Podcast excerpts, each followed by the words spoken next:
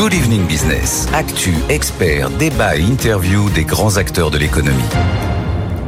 18h46 sur BFM Business, c'était peut-être un des rares lieux où ne pas souffrir de la canicule ce mois de juillet. Les salles de cinéma ont fait le plein. Vous étiez, je vous le disais dès hier soir, 18 380 000 à vous y être rendu le mois dernier. Euh, c'est une hausse conséquente hein, de la fréquentation, plus 33,3%. Et elle vient en fait tout simplement confirmer le retour du cinéma dans le quotidien des Français, puisque depuis le mois de janvier, eh bien, les chiffres repartent à la hausse. Bonsoir Pascal Regard.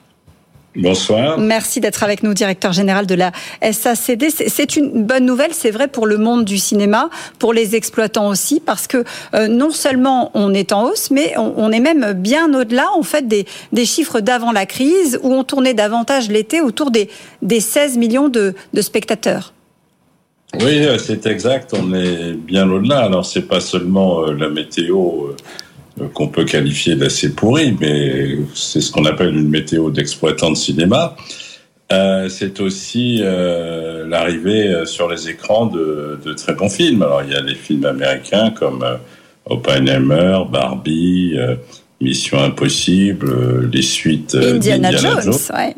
Voilà, et puis des films français comme Miraculous, et puis une surprise, Les algues vertes de Pierre Jolivet, qui fonctionne aussi euh, très bien par rapport à son potentiel. Voilà, donc euh, c'est très satisfaisant et ça prouve que la politique euh, qui a été menée en particulier par le gouvernement et par le Centre national du cinéma, qui a consisté à aider le cinéma pendant la crise. Il ne faut pas oublier que le cinéma était mhm. fermé alors que les plateformes de streaming fonctionnaient à plein. Eh ben, cette politique porte ses fruits puisque la France s'est très rapidement redressée, le public a retrouvé le chemin des salles. J'ajouterais que c'est pas seulement euh, le chemin des salles de cinéma. La SACD s'occupe aussi du spectacle vivant et nous constatons euh, également une forte reprise euh, de l'activité pour le spectacle vivant, en particulier par exemple le Festival d'Avignon, à la fois dans le in et dans le off, a été un excellent festival. Voilà. Euh, vous avez parlé des, films qui sont euh, euh, sortis cet été. je ne peux pas m'empêcher évidemment de faire référence au fameux phénomène Barbenheimer. tout le monde en mhm. parle hein, sur les réseaux, ici même sur sur BFM Business. C'est quelque chose qui est qui est déjà qui s'est déjà produit dans l'histoire du cinéma. Un, film qui en entraîne un autre comme ça et qui pourtant sur le papier n'ont rien à voir. Est-ce que c'est quelque chose qui, qui vous interpelle? Bon, ça m'interpelle pas. C'est deux films euh, extrêmement euh, différents. Euh, j'ai vu le premier Oppenheimer. J'avoue ne pas avoir vu le deuxième. Hein. J'ai été moins intéressé par Barbie. Et euh, j'ai été voir Oppenheimer et c'est un film formidable sur un sujet de société, enfin un très bon sujet, un grand réalisateur qui a filmé ça, des acteurs extrêmement présents. Christopher Nolan, oui. Et, je pense que le cinéma, enfin, c'est une habitude qu'on reprend. Une fois qu'on a repris l'habitude d'aller au cinéma, on a envie d'aller voir de, de, nouveaux films. Et, et, le public français a toujours été intéressé par le cinéma, curieux. Et la France est la patrie des cinéphiles, aussi bien pour les films grand public, grand spectacle, mais aussi pour des films qui sont considérés comme plus difficiles. Voilà. Alors, euh, le cinéma, parlons-en justement, parce qu'il y a une actualité importante du côté d'Hollywood. Il y a deux mouvements de grève hein, qui sont en cours. Euh. Depuis le mois de mai, d'abord celui des, scénaristes, et puis euh, depuis la mi-juillet, celui des acteurs qui sont entrés dans le mouvement.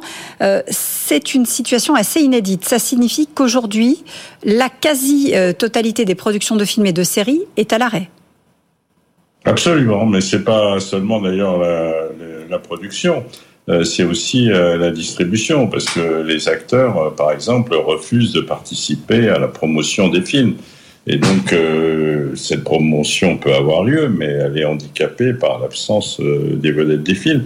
Alors, il faut bien voir qu'il y a trois catégories importantes, les réalisateurs, les scénaristes et les acteurs. Les réalisateurs ont signé un accord avec les, les studios d'Hollywood.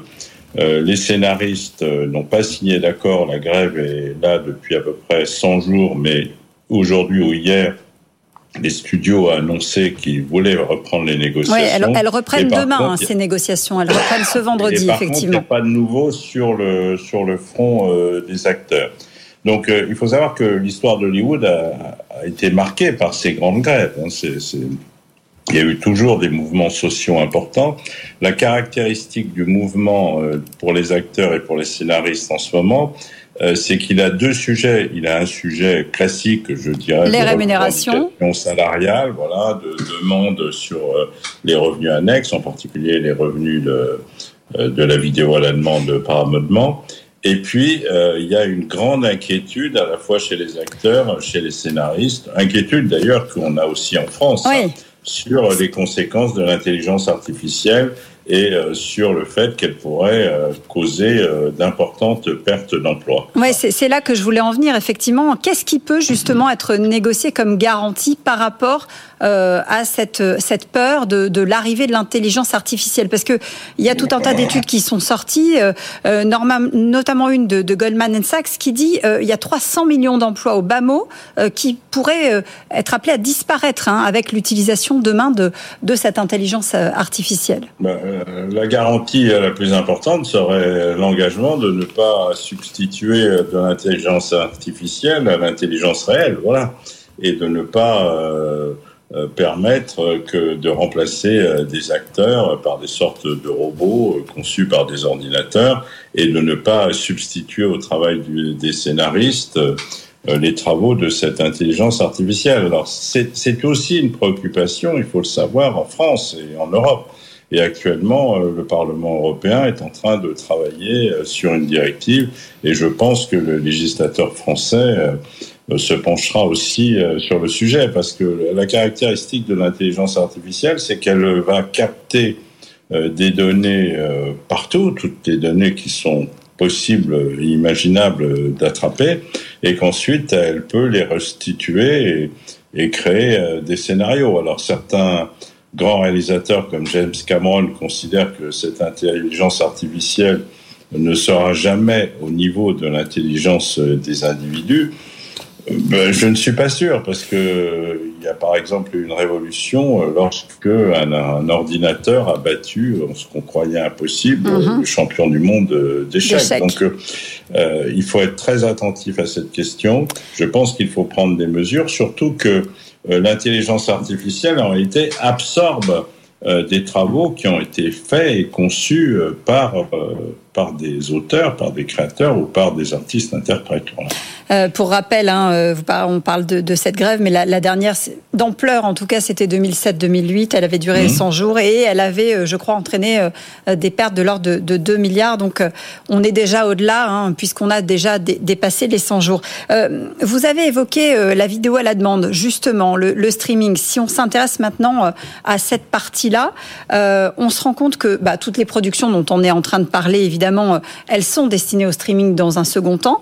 ça des effets. On a vu par exemple tiens, que, Disney avait annoncé euh, euh, la fin des DVD et des Blu-ray euh, du, côté de, de l'Australie à compter de la semaine prochaine. Donc on sent bien que sur ce, sur ce sujet-là, il y a aussi des choses qui sont en train de changer.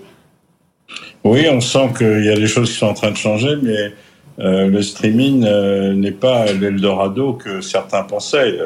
il y a une entreprise qui domine le streaming, c'est Netflix et ils se sortent économiquement très bien euh, pour le moment. Je mets la grève de côté, hein, ils se sortent très bien de la situation. Il y a une autre entreprise euh, qui se développe dans le streaming, c'est Amazon. Mais Amazon, le streaming est un peu un cadeau bonus offert aux clients euh, d'Amazon. Par contre, une entreprise comme Disney, qui avait tout misé sur le streaming, a eu euh, de, de, grandes difficultés. Son PDG a été euh, licencié, remplacé par l'ancien PDG euh, de Disney qui est revenu à son poste. Et on sent qu'il y a un retour vers les salles. C'est-à-dire que pendant la période Covid, on a cru que les salles de cinéma, au fond, c'était devenu ringard, ça marchait pas bien, tout le monde allait vers le streaming. Et ce qui est quand même plaisant, satisfaisant, et heureux pour les créateurs, parce qu'il n'y a pas de meilleure manière de voir un film que de le voir dans une salle de cinéma, c'est euh, le retour économique à la, salle de, cinéma. Parce qu'on ne peut pas, je pense, amortir des œuvres extraordinairement coûteuses uniquement euh, par, euh, par, le, streaming. Donc je, pense qu'on est dans une situation où il va y avoir des retombées naturellement économiques de la grève, mais ce ne seront pas des retombées forcément pour le, le, premier opérateur qui est Netflix parce qu'il il ne dépend pas que du cinéma américain. Ils ont énormément développé euh, des productions euh, qualifiées de locales dans les différents pays, euh, en Europe, en Asie, en Amérique du Sud. Et donc, ils sont beaucoup moins dépendants que, que les studios classiques d'Hollywood de, du, du, conflit. Voilà.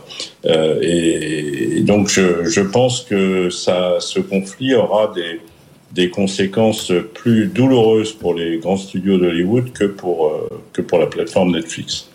Merci beaucoup pour vos explications, Pascal Regard, directeur général de la SACD. Merci d'avoir été avec nous ce soir dans Good Evening Business.